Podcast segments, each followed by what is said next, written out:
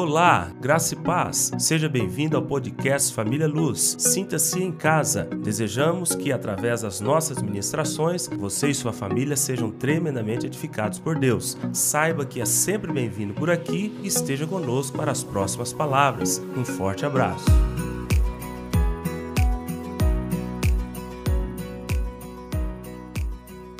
Nosso tema nesta manhã é oração. Meu desejo é se tudo der certo, falar nesses três domingos que se aproximam aí, fechando esse mês, sobre esse tema, oração. Mas eu não quero aqui trabalhar com os tipos de oração. Eu não quero falar sobre a oração de petição, de intercessão, de adoração. Não, não. Isso aí nós é, podemos até falar, mas não é essa este o nosso propósito. O nosso propósito também não é falar a respeito de, da eficácia de oração. Ah, você fazendo isso é eficaz, é isso, é aquilo. E nós não também temos, nós não temos o interesse de trabalhar como sendo é, o perfil daquela pessoa que ora, a maneira como ora.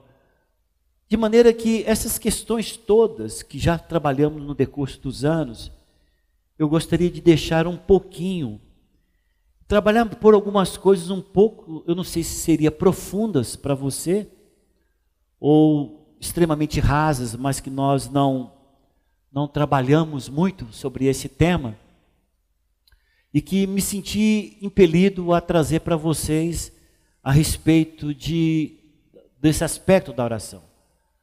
Se nós fôssemos colocar um tema nessa palavra seria oração e o direito legal. Talvez soe diferente para alguns ou até novo para outros. Mas eu quero falar sobre o direito legal. É importante você compreender que nosso Deus, o Deus que nós servimos, um dos atributos eternos de Deus é de que ele é justo. E quando fala-se de justo, não é simplesmente aquela pessoa íntegra para entregar aquilo que lhe é devido e não deixar de dar o troco certo. Não, não é nesse não. Ele é a, a personificação daquilo que se chama justiça. Deus é tão justo que ele te deu livre-arbítrio e ele, pelo poder dele, poderia tomar a sua vida, porque ele é seu Deus, ele é seu Criador, mas ele não o faz, porque ele estabeleceu que o homem é que deveria voluntariamente espontaneamente, deliberadamente, servi-lo. De maneira que, com muita dor, e eu entendo uh, por esse aspecto, eu, segundo meus sentimentos, que Deus sente muito a, a perda do pecador. Ele diz que ele, a palavra do Senhor diz: Deus não deseja que ninguém se perca, mas o inferno está cheio de gente. Por que, que está cheio? Porque Deus dotou o homem de livre-arbítrio e ele não pode ferir aquilo que, pela sua justiça eterna, ele estabeleceu um dos grandes problemas que houve com a vinda de Jesus foi que os judeus esperavam uma vinda como será a segunda vinda de Jesus. A segunda vinda de Jesus vai ser em glória. Ele vai descer dos céus em glória. Ele vai descer com seu poder, com suas miríades, com seu exército de anjos. Todos, todo olho verá, todo joelho se dobrará ante essa glória. Mas essa é a segunda vinda. Só que a segunda vinda era a maneira como os judeus esperavam a primeira. Só que por, pela justiça eterna de Deus, ele não poderia vir dessa forma da primeira vez. Por quê, pastor? Porque Deus quebraria a sua justiça. No Evangelho de João, no capítulo 10, tem uma passagem bíblica eu vou, ter, vou ler muitos textos, tá ok? Então, hoje é dia de vocês exercitar Bíblia mesmo. No Evangelho de João, capítulo 10, ele está falando sobre Jesus, o bom pastor. Ele diz: Em verdade, em verdade eu vos digo, o que não entra pela porta no aprisco das ovelhas, mas sobe por outra parte, este é ladrão e salteador. O Senhor está explicando para os seus discípulos a respeito do que vem a ser o verdadeiro pastor. Mas esta verdade, ela não pode só estar presa somente naquela explicação momentânea e histórica que Jesus está dando aos seus discípulos. Não. Esse negócio ali, ele está enriquecido de uma transcendência tremenda. Porque o Senhor está falando a respeito de como ele se manifesta na terra. Então, Deus, por sua justiça, ele poderia, na sua grande majestade, descer em glória na primeira vez, mas ele quebraria a sua justiça. Porque Deus deu a terra aos homens. Nós vamos ler um texto daqui um pouquinho em outro contexto, mas o Senhor falando: os céus são os céus do Senhor, mas a terra Deus deu aos homens. Então o Senhor estabelece ali no Éden a criação do homem, estabelece que esse homem tem que ser formado do pó dessa terra. Somente quem é formado do pó dessa terra tem o direito legal de terráqueo que seja, o terreno que seja, demandar alguma coisa do céu para essa terra. E como na realidade dentro da presciência de Deus e a eternidade de Deus, Deus sabia, sabia que as coisas iam ter uma certa é, quebra na, na rota, ele sabia que ele deveria vir a este mundo para morrer pelo homem, porque de outra sorte, o projeto de Deus estabelecido antes da fundação do mundo não seria cumprido. Então, como que Deus faz? Deus tem que vir e nascer como homem. Isso é que é nascer, é, entrar pela porta. Quando nós olhamos João capítulo 10, ele está falando sobre entrar pela porta. Isso aqui é entrar pela porta no aprisco.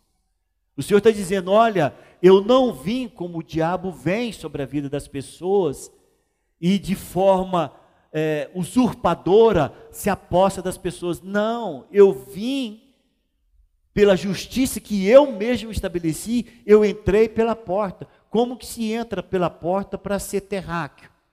Como que se entra pela porta para nascer, para falar que é da terra? Tem que nascer. Tem que nascer da terra. Tem que nascer na terra. Tem que cumprir todos os ciclos do nascimento. E é isso que Jesus fez. O nosso Deus, diz a palavra, chamado isso na, na teologia de kenosis, que é a humilhação de Deus ele deixa sua majestade, ele deixa sua glória, ele vem, nasce como homem. Por quê? Porque não poderia jamais alguém morrer pelo homem se não fosse homem. Ninguém poderia carregar o pecado da humanidade se não fosse humano. Ninguém poderia resgatar a história do homem se não fosse pelos procedimentos legais estabelecidos por Deus desde a sua eternidade. Porque o nosso Deus é um Deus que age na legalidade. Então, com relação a isso, é importante você compreender que nós queremos traçar o perfil daquilo que nós queremos trazer a respeito da oração ou o poder da oração, mas tirando todos esses penduricalhos que nós colocamos para estimular as pessoas a orar e colocar o entendimento claro sobre o que é direito legal de Deus agir na terra, e ele só pode agir na terra se for pelo direito legal. Você já ouviu várias vezes eu expressar isso aqui, essa frase não é minha, mas foi numa dessas convenções e que essa frase marcou a minha vida, e desde então eu tenho um entendimento com relação a isso trabalhando e pesquisando e vendo pela própria experiência a respeito do direito legal. A frase é: nem Deus e nem o diabo faz nada na sua vida se você não permitir. Essa é frase não é minha. Nem Deus e nem o diabo pode fazer qualquer coisa em sua vida sem que você permita. Mas o que, que isso quer dizer? Quando nós olhamos ah, os evangelhos, nós descobrimos que não existe em nenhuma circunstância Deus se opondo a Satanás como sendo o príncipe dessa terra, como sendo o proprietário do governo sistêmico, não da terra propriamente dita, mas do que se move na terra, ele sendo o dono disto. Abra a tua Bíblia, preciso que você abra a sua Bíblia. Evangelho de Mateus, capítulo 4, versículo 8 e 9. É a passagem que Jesus está sendo tentado E o diabo então leva Jesus a um alto monte, diz lá: levou ainda o diabo a um monte muito alto, mostrou-lhe todos os reinos do mundo e a glória deles, e lhe disse: Tudo isso te darei, se prostrado me adorares. Você não vê o Senhor demandando com o diabo, falando: Isso não é seu, rapaz. Você é um usurpador. Eu te expulso agora desses reinos porque você não tem autoridade. Você não vê Jesus fazendo isso? Porque o Senhor sabia que o diabo tinha o direito legal sobre o sistema mundano dado por quem Deus os colocou para representar na terra. Quando Adão permite o diabo entrar naquilo que não pertence a ele, ele entrega a chave desse sistema, desse governo da terra ao diabo. De maneira que aqui agora nós vemos permeando no decurso de todos os séculos, até chegar a nós, essa natureza pecaminosa dada, e ele tem direito de ação sobre o homem, dado pelo dono da terra, que era o homem e a mulher. E você vê quando o Senhor Jesus se manifesta, você não vê ele disputando uma terra nesse sentido. No Evangelho de João, capítulo 14, versículo 30, é o momento em que Jesus está caminhando para a cruz. É o momento em que há uma conturbação no mundo espiritual não percebida talvez claramente pelos seus discípulos, porque não eram treinados ainda para isso. Mas o inferno estava em polvorosa, havia uma, uma agitação imperceptível aos olhos naturais, mas que no mundo espiritual a coisa estava, como diz no nosso ditador, já a coisa estava pegando. E chegado o momento em Jesus fala no Evangelho de João, capítulo 14, versículo 30, ele diz: Já não falarei muito convosco, porque aí vem o príncipe do mundo, ele nada tem em mim. Então você vê claramente que o direito legal está ali sendo respeitado, apesar de, apesar de. O Senhor está se manifestando, veio, nasceu, cresceu, foi tentado em tudo que o homem é, foi tentado. Mas a palavra diz que, com relação à criação de Deus, Deus consegue perceber dois homens criados, Adão e Jesus. Ele é o segundo homem. Com relação à história da humanidade, Deus consegue nos mostrar claramente que existe o primeiro Adão e o último Adão. Por quê? Porque aqui finaliza toda essa criação de pecado e de direito legal que o diabo tinha sobre a vida do homem. Então Jesus é o segundo homem nós fazemos parte da nossa história de vida cristã é a partir do segundo homem, não do primeiro. Nós, a nossa história começa não é com o primeiro Adão, é com o último Adão. Porque quando diz lá no Evangelho de João, capítulo 1, versículo 12, diz: Mas a todos quanto receberam, deu-lhes o poder de serem feitos, deu-lhes o poder, deu-lhes o poder nós não tínhamos isso, deu-lhes o poder de serem feitos filhos de Deus, a saber os que creem em seu nome. De maneira, Wellington, que antes de nós nos convertermos, nós éramos criaturas de Deus. No momento em que você se converte, Deus derrama sobre você um poder especial. É seu. E de todos aqueles que aceitam Jesus, mas não de todos. É seu. E de todos que aceitam o Senhor Jesus, Volto a repetir, mas não de todos. Aquele que o recebe como Senhor e Salvador se torna filho de Deus, uma nova criação, uma nova criatura. Tá, e qual que é o propósito disso? Evangelho de Mateus, capítulo 25, versículo 34. Mateus 25, 34 diz: Então dirá o rei aos que estiverem à sua direita: Vinde, benditos do meu Pai, entrai na posse do reino que vos está preparado desde a fundação do mundo. Deus não foi pego de surpresa, Deus não foi colocado com a mão na testa, dizendo: o que, que eu faço agora? Não, fique tranquilo. Todo o desencadear de todas as consequências do pecado, tudo sob controle de Deus. Ele estabelece o reino, não deste mundo, quem entra nesse reino, pastor? Os filhos dele. Somente os filhos dele. Somente aqueles que entraram pela maneira correta de entrar nesse reino, pelo, pelo fato de se filiar em Deus, de se tornar parte da herança de Deus. O direito legal dos filhos de Deus é de tomar posse do reino. É um direito legal seu de tomar posse do reino de Deus. Em Colossenses capítulo 1, carta de Paulo aos Colossenses, capítulo 1, versículo 3 diz: Ele nos libertou do império das trevas e nos transportou para o reino do Filho do seu amor. Ele nos libertou do império das trevas. É a mesma coisa, é, é sinônimos. É para não ter redundância na mesma frase, para não ter reino das trevas e reino dos céus. Ele colocou o império das trevas e o reino do Filho do seu amor. Mas são reinos distintos e separados. De maneira que aqueles que estão no império das trevas, o diabo tem direito legal sobre eles. Oh, escute isso aqui. Isso é sério. Isso muda, tem que mudar o seu comportamento com relação até o próprio evangelismo. Até o seu, o seu comportamento com relação às pessoas que estão debaixo desse império. O diabo tem direito legal sobre eles.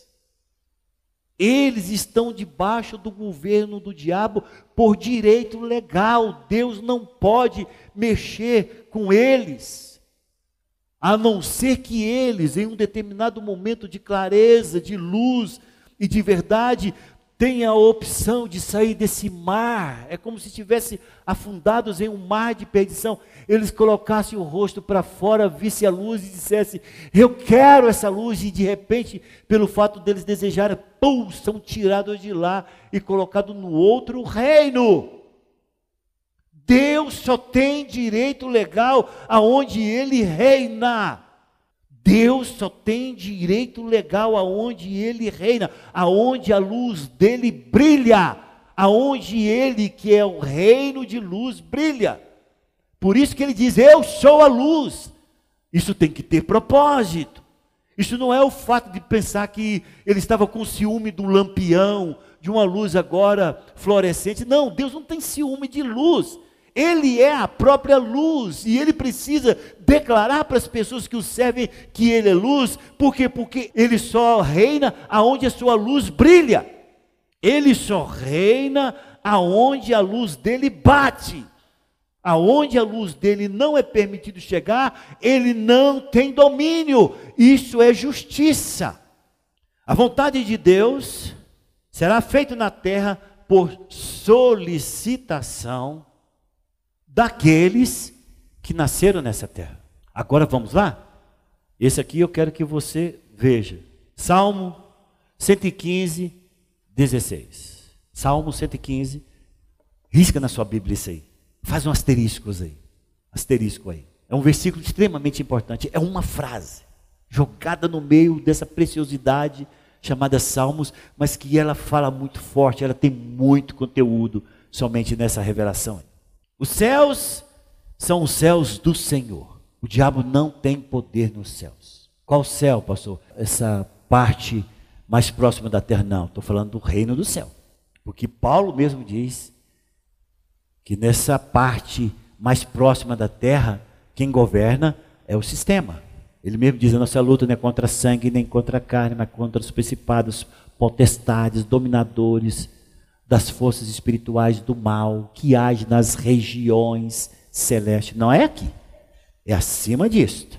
Os céus são os céus do Senhor. Foi porque foi de lá que ele foi expulso. Foi de lá que ele foi expulso. Mas a terra deu ele aos filhos dos homens. Pronto. Ponto final.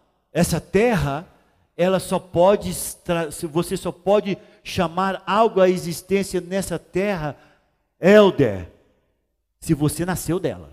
Você só tem direito legal de trazer o reino de Deus na terra porque você nasceu nessa terra. Se você tivesse nascido na lua, você não teria direito. Se você nasci, tivesse nascido em Marte, acabou, você não tem direito. Porque você não tem aquilo que nós observamos desde Gênesis Apocalipse, que é o direito legal de agir e nós tratamos com um Deus que é justiça. Por isso é importante você compreender que quando os discípulos pedem para Deus, Senhor, nos ensine a orar. Aí vem Evangelho de Mateus, capítulo 6. Abra. Evangelho de Mateus, capítulo 6, versículo 10, muito conhecido, mas põe os olhos. O Senhor ensinando os seus discípulos a orar, ele diz: Olha, isso aqui é de extrema importância, por isso fica como algo, um princípio pelo qual vai reger toda a rede de comando sobre essa terra, que eu tenha direito de agir. Aí ele ensina, fala: olha, vocês vão ter que sempre solicitar: venha o teu reino, seja, faça-se a tua vontade, assim na terra como a tua vontade é feita no céu. A vontade de Deus é que nenhum se perca. A vontade de Deus é de que o reino dele já estivesse estabelecido há muitos séculos atrás. A vontade de Deus é de que realmente o Apocalipse já tivesse cumprido e nós já estivéssemos resolvidos nessa relação com Deus e celebrando um casamento, porque ninguém parece que pessoa consegue distinguir casamento de bodas. Quando fala bodas do cordeiro, é casamento do cordeiro. Nós já tínhamos casado com Deus, nos tornado amalgamados com Ele só, na sua essência e poder, e a história teria terminado, mas não terminou. Porque para que isto se cumpra, nós precisamos de nascidos nessa terra que somos, pela autoridade que o Senhor nos deu sobre ela, invocar, atrair, puxar o reino de Deus sobre essa terra. Por quê, pastor? Porque no primeiro Adão, Deus tentou horizontalmente. Com o primeiro Adão, ele tentou horizontalmente. O que, que o Senhor quer dizer com isso? Isso eu quero dizer o seguinte: que se nós não tivéssemos, se o nosso, nosso representante lá no, no Éden não tivesse caminhado pelos atalhos da vida e tivesse tomado a decisão que tomou, nós éramos hoje, eu estou calculando que nós já somos próximo de 8 bilhões, fora os que já morreram e talvez não teriam morrido, nós teríamos hoje quase 500 bilhões se juntarmos todos aqueles que morreram no decurso da história, 500 bilhões de pessoas, segundo a semelhança, a imagem e semelhança de Deus. Um excelente exército que teria já massacrado todo o poder das trevas na terra, e o diabo já estaria massacrado e jogado no lago de fogo. Porque nós, pelo poder que Deus havia nos dado, no Éden já teríamos feito isso. Não aconteceu. O crescimento não foi horizontalizado. Então, como tem que ser o crescimento agora? Verticalizado. Agora tem que ser puxando. Agora tem que ser trazendo. Agora tudo tem que bater no trono com muito desejo para que esse governo venha. E eu sou o portador desse direito legal de Deus agir a partir da minha vida. Mas como acontece isso? Isso acontece por uma constante invocação. Preste atenção aqui. Quando você deixa de orar, quando você deixa de buscar, quando você deixa de invocar, a sua luz enfraquece. Você não ajuda o reino de Deus na terra. Você muito mais drena da outra luz do irmão do que você faz a luz brilhar. Por quê? Porque a circunstância horizontalizada, ela termina em Jesus. Agora a circunstância é verticalizada. Eu tenho que trazer, Senhor, que pela autoridade que o Senhor me concede, por ser nascido dessa terra, eu invoco tua vontade, que ela seja feita na terra, como a tua vontade é feita no céu. E talvez venha um próximo questionamento: em que você quer isso, Brito? Nessa, nessa e nessa área, pela autoridade que o Senhor me concede, eu declaro que a tua vontade prevaleça sobre essa circunstância. Eu vou construindo ambiência espiritual de domínio de Jesus. Eu vou construindo ambiências. Por isso que quando você entra numa sala em que tem muitas pessoas em trevas e que você entra, existe duas reações. Primeiro você arrepia até a sobrancelha fica em pé, mas também todo mundo nota. Por quê? Porque é luz e trevas degladiando no mundo espiritual. em que você carrega não somente a luz, mas a glória de Deus. Por que, que você levanta as mãos e consegue expulsar, como foi a minha experiência? Não canso de dizer, porque foi a experiência e ela vai me acompanhar a vida inteira. Tinha 13 pessoas endemoniadas. 13. Eu não expulsei uma por uma, eu levantei as mãos e declarei o poder de Deus e a glória de Deus e a luz de Deus. Pum! Mas não pense que eu estava ali como se tivesse, poxa, foi super fácil, entendeu? De, deixa comigo. Eu sei o que eu senti no corpo, na alma e no espírito naquela guerra contra aquelas 13 pessoas que estavam endemoniadas. Eram 13 demônios. Eu entrei numa sala, eles estavam brincando com a invocação de demônios, negócio de copo. Eu não sei nem como é que é isso. Todos eles ficaram possessos. Não era brincadeira, isso foi três horas da manhã. Eu fui chamado em casa. Então eles não estavam brincando de, ah, vamos incomodar o pastor Brito, vamos, vamos trollar ele, porque essa palavra agora é nova, né? Vamos trollar ele. Não, não foi isso. Me chamaram no último caso, porque a última pessoa que eles queriam ver era o pastor Brito. Mas não teve jeito. Eu não cheguei lá e fiquei lá expulsando. Não, eu cheguei no meio da casa, todos eles caídos, rangendo dente, andando que nem cobra, um subindo em parede. Eu levantei minha mão e disse: Saiam em nome de Jesus, porque aqui chegou o reino de Deus. Bum! É isso que acontece. Então você tem que compreender que quando você invoca o reino de Deus, isso não é reza. Isso é revelação e princípio pela qual você caminha, pela maneira como você se importa, a maneira como você se conduz. Em Ezequiel capítulo 22, versículo 30, o Senhor está falando sobre uma questão legal que haveria de acontecer em Jerusalém. Preste atenção. O povo vivia pecando, caindo em juízo, se arrependendo, voltando para Deus, recebendo a glória, pecando de novo, sofrendo juízo, subindo, recebendo a glória. E o Senhor está reclamando isso com os terrenos, os filhos dele. Ele está falando, Carmita, é como se ele estivesse conversando com você, entendeu? O Senhor está conversando com você, Carmita. O teu povo pecou. O Senhor está conversando contigo, tá? O teu povo pecou. E você sabe que esse pecado chega no limite em que a justiça tem que vir porque eu sou um Deus de justiça. E o problema que eu estou enfrentando é que eu não consigo encontrar ninguém que interceda e mude de forma soberana aquilo que haverá de acontecer. Porque se eu tivesse alguém para, no direito legal que ele tem, interceder por Jerusalém, isso poderia ter sido mudado. Porque você pode mudar o decurso da história se você é aquela que invoca em favor de Jerusalém o meu favor. E ele está falando: não encontrei ninguém.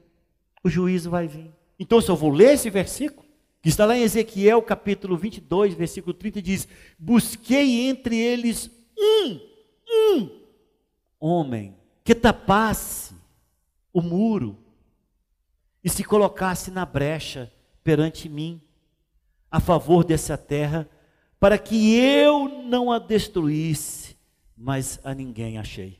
Já viu Deus falando, gente, eu vou ter que destruir. Porque, segundo a minha justiça, eles terão que ser destruídos.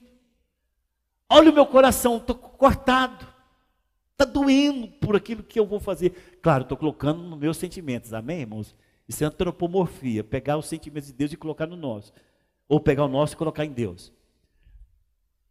E aí o Senhor falando, gente, eu não encontrei ninguém. Eu não queria matar o fulano, mas não tem ninguém que interceda, meu Deus. Ou eu mesmo, né? Ele falando. E ele está reclamando. Sabe por quê? Porque se eu, se eu tivesse lá e levantasse a minha voz e clamasse por Jerusalém, e eu me humilhasse em nome de Jerusalém, confessando os pecados, e eu me colocasse diante de Deus e dissesse: Não faça isso com teu povo, eu lhe suplico. O Senhor disse que ele não teria descido com justiça sobre Jerusalém. Sabe o que isso quer dizer? Isso quer dizer o seguinte: que existe dois tipos de vontade. Preste atenção. Existe a vontade de Deus chamada vontade permissiva de Deus. O que é a vontade permissiva de Deus? O homem constrói a sua história, o homem faz a sua plantação e ele tem que colher dela. Compreendam isso? Isso é direito legal. Quem semeia vento, colhe tempestade. Semeou alface, não vai colher pepino. Semeou pepino, não vai colher jabuticaba. O que você semeia, você colhe. Essa é a vontade de Deus sobre o homem. Por quê? Porque isso é o direito legal do homem existir na terra. Ele construindo a sua própria história, ele fazendo as suas próprias escolhas, ele, pelo livre-arbítrio, querendo matar ou morrer, é ele que faz a sua história. Chama-se vontade permissiva de Deus. Aí você fala, tá, e tudo bem, como que Deus então estava querendo alguém lá em Jerusalém? Pela vontade soberana. Porque quando você, pelo direito legal que você tem, se coloca na brecha onde Deus precisa se manifestar, e ele encontra ainda que seja um representante dessa terra, e diz para ele: Senhor, não faça isso, eu clamo por tua eterna misericórdia, e ele quer realmente fazer uma oração de um único homem salva 3 milhões de pessoas, como foi de Moisés. Porque Deus falou: Vou destruir Moisés. É claro que Deus não iria, porque ele jamais iria poder quebrar aquilo que ele fez, mas ele queria saber se Moisés poderia interferir para que a vontade dele, que era justa, deixasse de ser cumprida por, pelo pecado do povo, e Moisés se levanta e diz: Não faça isso. E era isso que Deus queria ouvir. Por quê? Porque toda vontade de Deus e toda ação de Deus tem que ser segundo a concessão de quem mora aqui. O seu filho está indo para o inferno porque você quer. Você está lá no íntimo da sua vida autorizando o diabo fazer. Isso aqui é difícil para nós ouvirmos. Porque se você falar, não aceito, não dou direito legal, não vai achar, vai agir dessa forma, eu interfiro, e você está fazendo isso dentro da justiça de Deus, não vai acontecer. Por quê? Porque você invoca e traz a soberana vontade de Deus reinando, aonde você tem, pela autoridade que Deus lhe concedeu, a autoridade legal de trazer isso à existência. E é por isso que ele diz: Ô Wellington, não esqueça, cara, se você quiser Deus agindo na sua vida, invoque o reino dele. Senhor, venha o teu reino. Irmãos, não tem um dia na minha casa que eu não invoco o governo de Deus sobre a minha casa. Minha esposa não vê, porque é a última oração que eu faço antes de dormir. Geralmente estou na sala de TV fazendo essa oração, que é o lugar que eu separo para a gente para mim orar. Eu falo: venha o teu reino, venha o teu governo sobre a minha casa, o nome que prevalece é o nome do Senhor Jesus Cristo. Eu declaro que os anjos do Senhor estão acampados à frente dele. Todo dia, você fala religioso, não é, porque eu sei como é que a minha fé age. Eu invoco, Senhor, quem governa a minha vida é o Senhor. Quem está sobre minha casa é o Senhor. Eu invoco o teu governo. Venha o teu reino. Sabe por quê? Porque se o Senhor nos ensinou este princípio. Mas como é que ele ensina o um negócio para você? Você fala, ah, esse negócio é, mas é poesia. Isso aí ficou muito mais como uma poesia escrita. Não, meu irmão. Não. Duas coisas que o cristão jamais deve deixar de fazer. Primeiro, santificar o nome de Deus. Santificar o nome de Deus não é você falar, santificado seja o teu nome.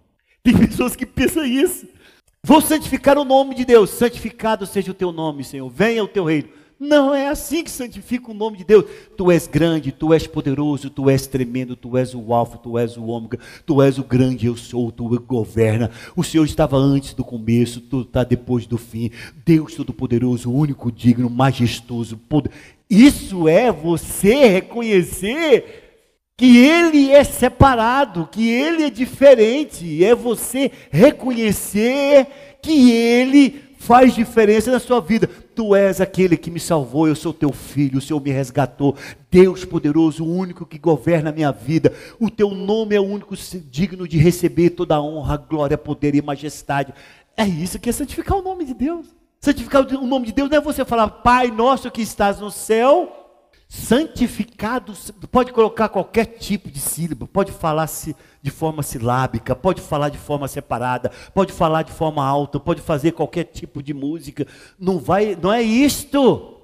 É o que você fala e a maneira como você age com relação a esse nome que o santifica.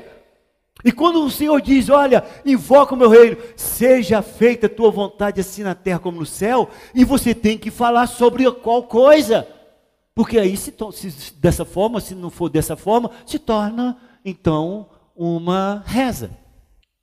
Lucas capítulo 2. Evangelho de Lucas capítulo 2. Eu vou ler o texto a começar a partir do versículo 25. Havia em Jerusalém um homem chamado Simeão, um homem este justo e piedoso, que esperava a consolação de Israel. E o Espírito Santo estava sobre ele. Revelara-lhe revelara o Espírito Santo que não passaria pela morte antes de ver o Cristo do Senhor. Movido pelo Espírito, foi ao templo e quando os pais trouxeram o menino Jesus para fazerem com ele o que a lei ordenava, Simeão o tomou nos braços e louvou a Deus, dizendo: Agora, Senhor, pode despedir em paz o teu servo, segundo a tua palavra, porque os meus olhos já viram a tua salvação, a qual preparaste diante de todos os povos, luz para a revelação aos gentios e para a glória do teu povo de Israel. E no versículo, no mesmo capítulo, versículo 37, e que era viúva de 84 anos, esta não deixava o templo, mas adorava noite e dia com jejuns e orações. Quero falar sobre esses duas, dois personagens, porque nada é colocado na Bíblia simplesmente por uma mera ilustração, ou simplesmente para reconhecer algo na vida desse. Não, porque Deus não está preocupado com a reputação de quem orava ou quem deixava de orar. A preocupação de Deus não é essa. Se está na Bíblia e foi conservada para nós, é porque traz muito mais do que um relato histórico, traz para nós princípios. Então nós vemos dois personagens aqui. Um é Simeão e a outra é essa viúva Ana. Simeão, ele foi cheio do Espírito Santo quando ainda o Espírito Santo não havia descido, porque isso só vai acontecer lá no Pentecoste, depois que Jesus é ressurreto. Desculpa. Mas ele, a palavra do Senhor diz que sobre ele, especificamente, desceu o Espírito, e ele foi lá para testificar aquilo que Deus é, havia falado no Espírito dele, de que ele veria a salvação de Deus, ele veria o Cristo de Deus. Ele viu foi uma criança. Mas o que eu quero falar para vocês é que quem tem a ótica de Deus não vê com os olhos humanos, vê com os olhos de Deus. E você fala, pastor, tinha alguém intercedendo pela vida do Cristo. Aqui está o exemplo. Aqui está o exemplo. Dois. Essa viúva aqui, pelas minhas contas, ela tinha mais de 100 anos. Essa viúva Ana. Simeão, ele foi lá porque, porque ele era um instrumento de Deus de invocação para que Deus se cumprisse a sua vontade na terra, enviando o seu Cristo profetizado por muitos profetas, mas talvez somente aqui nós vemos alguém clamando para que a vontade do, de, de Deus fosse cumprido na terra, e a esse que se dedicou especificamente por isso, e a esta, um homem e uma mulher idosos, mas que compreendiam o significado de direito legal de Deus na terra. Eles foram levados lá. Foi lá, vai lá, Vão lá para você ver aquilo pelo qual você orou a vida inteira. E ele chega lá e fala: Agora pode, sim, Senhor, despedir o teu servo. Quer dizer, me leva, pode me levar, porque essa vida aqui está enfada e canseira. Porque meus olhos viram a salvação. Irmão, escute o que eu quero dizer: nada vai acontecer na sua vida trabalhista, social, ministerial, qualquer coisa que for acontecer na sua vida, desde o momento em que você aceitou Jesus como Senhor e Salvador da sua vida, nada vai acontecer se você não trouxer a existência pelo direito legal que você tem de trazer isso do céu para a terra e isso vir na sua vida como algo que seja concreto, que seja tangível na sua vida. Não vai acontecer. Porque você tem que compreender que Deus só vai fazer se você invocar pela autoridade que Deus te concedeu, para que Ele possa ter o direito legal de agir na sua vida ou naquela circunstância, vai ter que ter uma oração sua declarando, chamando a existência, profetizando e dizendo vai acontecer, porque eu dou autoridade ao meu Deus para que isso possa vir à existência. Quando estão entendendo, diz amém. Mateus capítulo 16, versículo 23. Pastor, mas o que, que acontece se não for expulso? E aonde esse inimigo habita? Eu já falei para os irmãos aqui, é uma palavra dura, difícil de ouvir, mas de que tem cristãos que têm demônios de estimação, criados ali com muito dengo. O demônio habita na vida dele a vida inteira. Você fala, misericórdia, pastor, pode um cristão ter um demônio na vida dele? Tem. Se não for expulso, vai ficar lá. Demônios de várias formas, demônio da, da infidelidade, demônio da prostituição, demônio da pornografia, demônio dos vícios, escondido lá, demônio da, da incredulidade, está lá na vida dele. Ele consegue conviver com este demônio e ele nunca expulsa o demônio.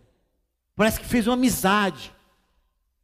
Como Eva fez amizade com a serpente, esse, esse, esse crente fez amizade com o demônio. Então ele faz, ele faz acordo. Ou não me atormenta hoje não, eu, hoje eu quero ter paz. E aí o demônio fala, o demônio fala, então tá bom, eu vou te pegar só amanhã. E faz acordos. Demônio da avareza, da rebeldia. Vocês acham que isso aí não é demônio? Claro que é.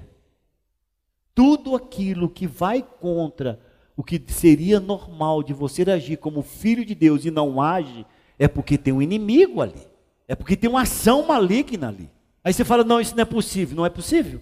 Evangelho de Mateus, capítulo 16, versículo 23. Mas Jesus, voltando-se, disse a Pedro: arreda Satanás.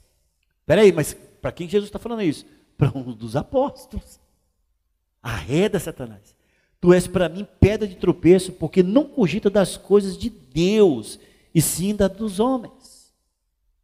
Lá no Evangelho de Lucas, capítulo 22, versículo 31, o Senhor, numa conversa que teve com Pedro, disse: Simão, Simão, eis que Satanás vos reclamou para vós, para vos, desculpa, para vos peneirar como trigo, mas eu roguei por vocês. O Satanás estava ali. Você pensa, gente, quem está aqui é Jesus, sim. Em volta de Jesus, onde está? Se não tem Jesus, tem o diabo. E aí esse mesmo que diz: Tu és o filho de Deus, aquele que haveria de vir, o filho de Deus, ressurreto. E o Senhor falou: Pedro do céu, não foi nem carne nem sangue que te revelou, mas foi o meu Pai que está no céu. Glória a Deus. Passa pouco tempo, já está lá Pedro dando espaço para o diabo. Aí você fala: Não, não pode falar assim, pastor. Fere a pessoa. Não foi eu que falei, irmão. Foi Jesus. Jesus olhou e falou: arreda Satanás. Isso aqui, irmão, é expulsando, e isso aqui não foi retórica, não. Desculpa. Não é retórica, não. É palavra mesmo, de expulsão. Sai em nome de Jesus. Se você não expulsa o demônio, se você não resiste e expulsa ele, ele vai permanecer lá a vida inteira, vai ser sua companhia até a morte. Por quê, pastor? Porque o Espírito Santo habita no teu espírito. Você quer ver um terreno que o diabo disputa com Deus? É a sua alma. O Espírito Santo habita no seu espírito. Você nasce de novo, não é na alma. Você nasce de novo é no espírito. Por isso que Paulo escrevendo aos Romanos diz: "Olha, eu quero que vocês sejam transformados pela renovação da vossa mente. Porque vocês renovando a sua mente, vocês irão experimentar a boa, agradável, perfeita vontade de Deus.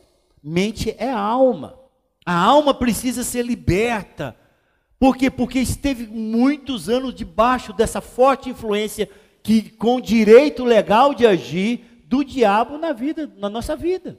Eu saía no, quando eu não era cristão, falava, vou beber hoje, ninguém vai me achar, vai me achar na sarjeta. E era dito certo.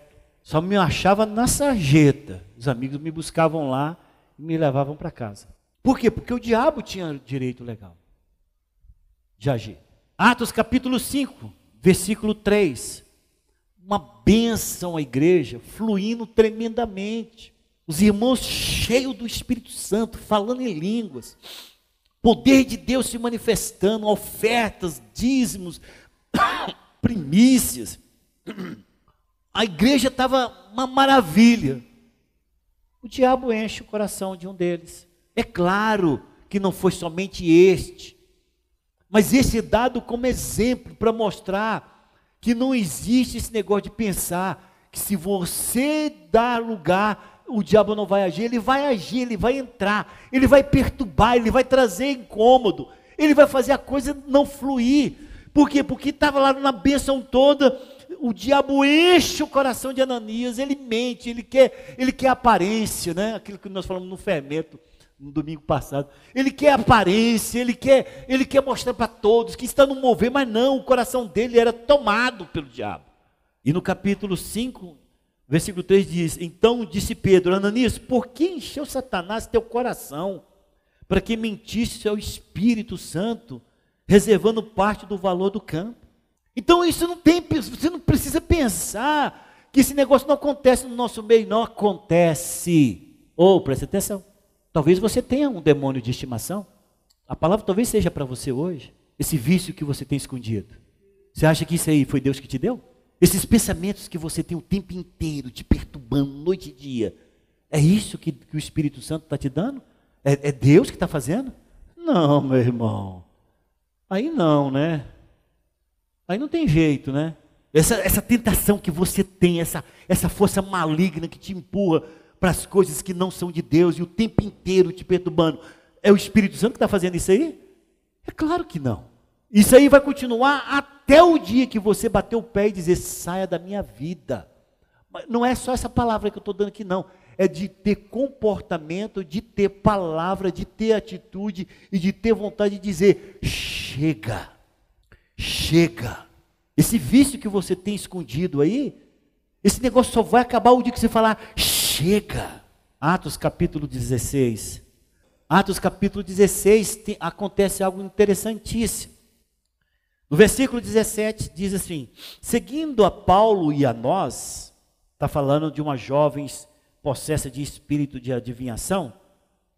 Seguindo a Paulo e a nós, clamava dizendo: Estes homens são servos do Deus Altíssimo e vos anuncio o caminho da salvação. Pura verdade. Aquela jovem possessa de demônios estava falando a pura verdade. Não tem nada nessa frase que esse demônio falava que não que é mentira. Mas era uma estratégia de permanecer e depois que Paulo, Silas, todo mundo fosse embora, ele permanece, ela permanecesse lá, dando lucro e permanecendo aquele demônio com direito legal na vida daquela garota a vida inteira seguindo a Paulo e a nós, clamavam dizendo: Estes homens são servos do Deus Altíssimo, Altíssimo e vos anuncio o caminho da salvação. Isso se repetia por muitos dias. Olha, escute aqui.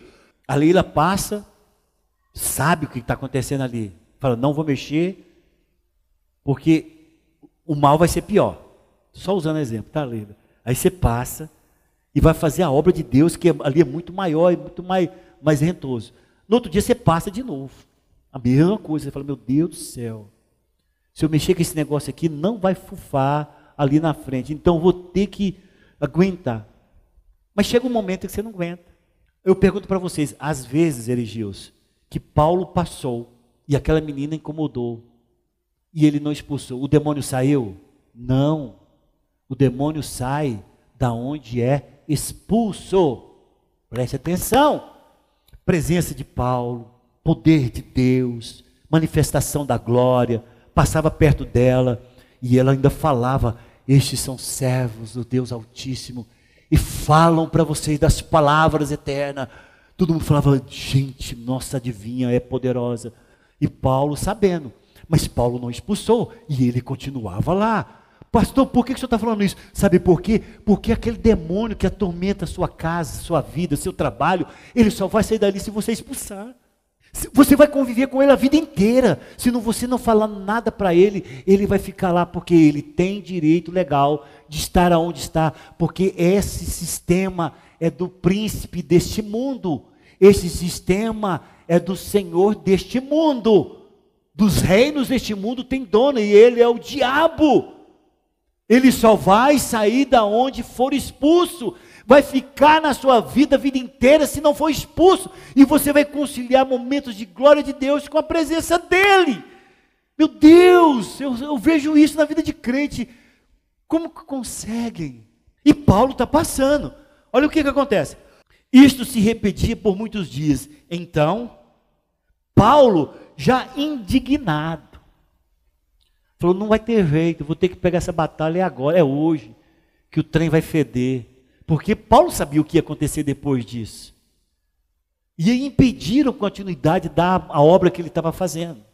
Porque ia dar o problema com os senhores dessa, dessa escrava. Mas ele diz: não aguento mais. Paulo, já indignado, voltando-se, disse ao Espírito: em nome de Jesus Cristo, eu te mando, retira-te dela e ele, na mesma hora, saiu. Se Paulo tivesse conseguido, essa mulher tivesse atormentado ele por uns dez dias, e ela ficar depois sumisse, até hoje ela estava possessa, se estivesse viva. Mas Deus também tinha um propósito na vida dessa mulher, por isso que Paulo indignou. Mas o que eu quero te mostrar é que a ilustração é muito clara. Passando ali, irmãos, um cara que tem entendimento, um cara que escreve aos Efésios, em termos de, de, de guerra espiritual, que não, tem, não teve outro, outro apóstolo, não teve outro discípulo que escrevesse com maior tranquilidade, naturalidade, entendimento, profundidade sobre guerra espiritual do que Paulo. Você vê isso pela até aquela carta que ele escreve aos Efésios.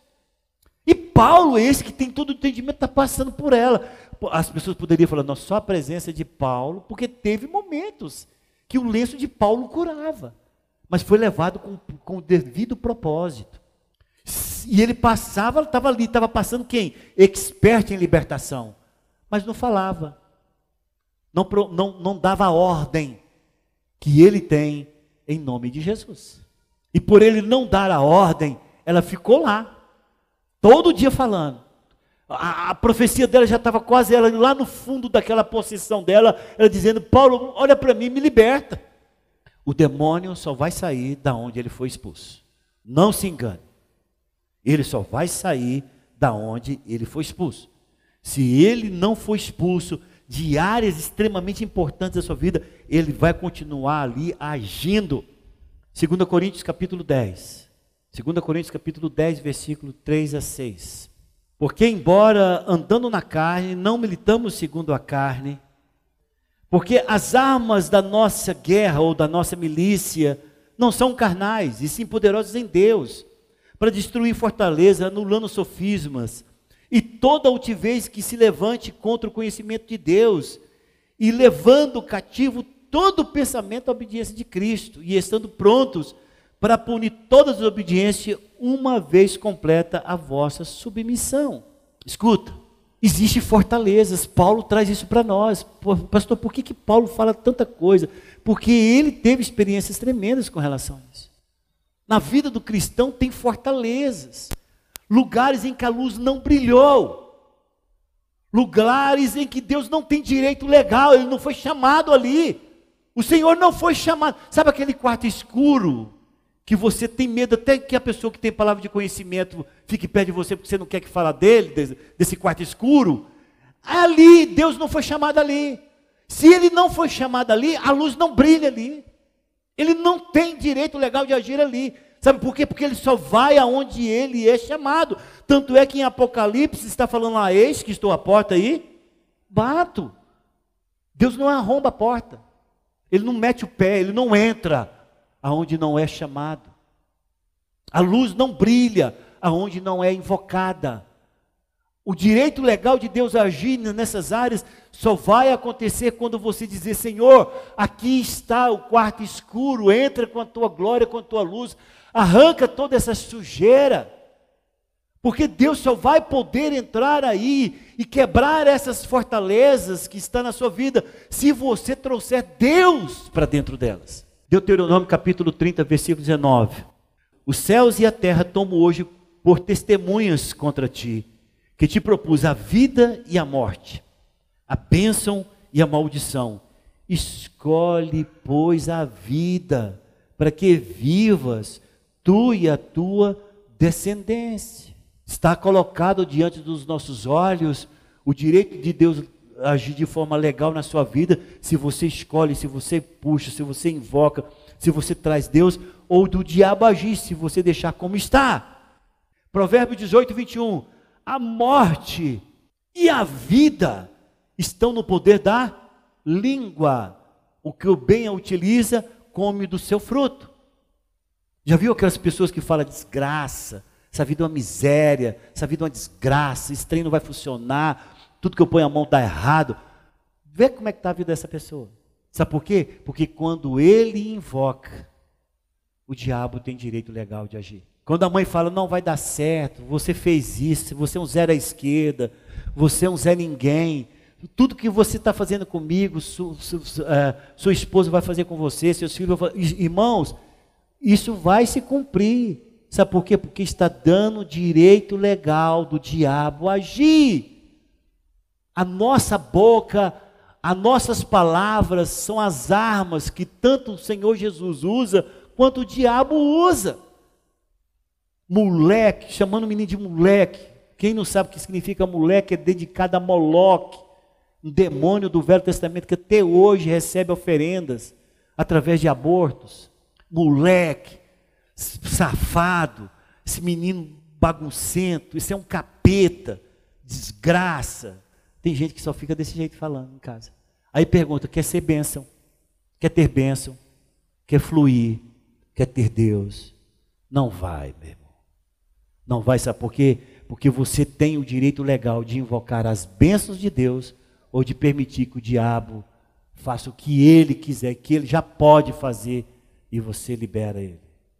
Tiago capítulo 3, versículo 6. Ora, a língua é fogo, é mundo de iniquidade. A língua está situada entre os membros do nosso corpo e contamina o corpo inteiro. E não só põe em chamas toda a carreira da existência humana, como também é posta ela mesma em chamas pelo inferno. Você fala, pastor, tudo bem, tudo isso que o senhor falou, como é que eu posso viver? Viva cumprindo a vontade de Deus na sua vida. Viva dando o direito legal de Deus agir na sua vida. Viva invocando a luz de Deus em todas as áreas da sua vida. E isso não acontece, não é você ficando no monte da meditação, não, irmão. Tem pessoas que ficam sempre inteiro, o tempo inteiro orando no pensamento. Por que, que orar no pensamento? Porque Deus quer que você verbalize. Todas as coisas vieram existir pelo poder da palavra. Haja luz, houve luz. Haja terra, houve terra. Palavra proferida. A palavra que sai da tua boca, ela é de poder.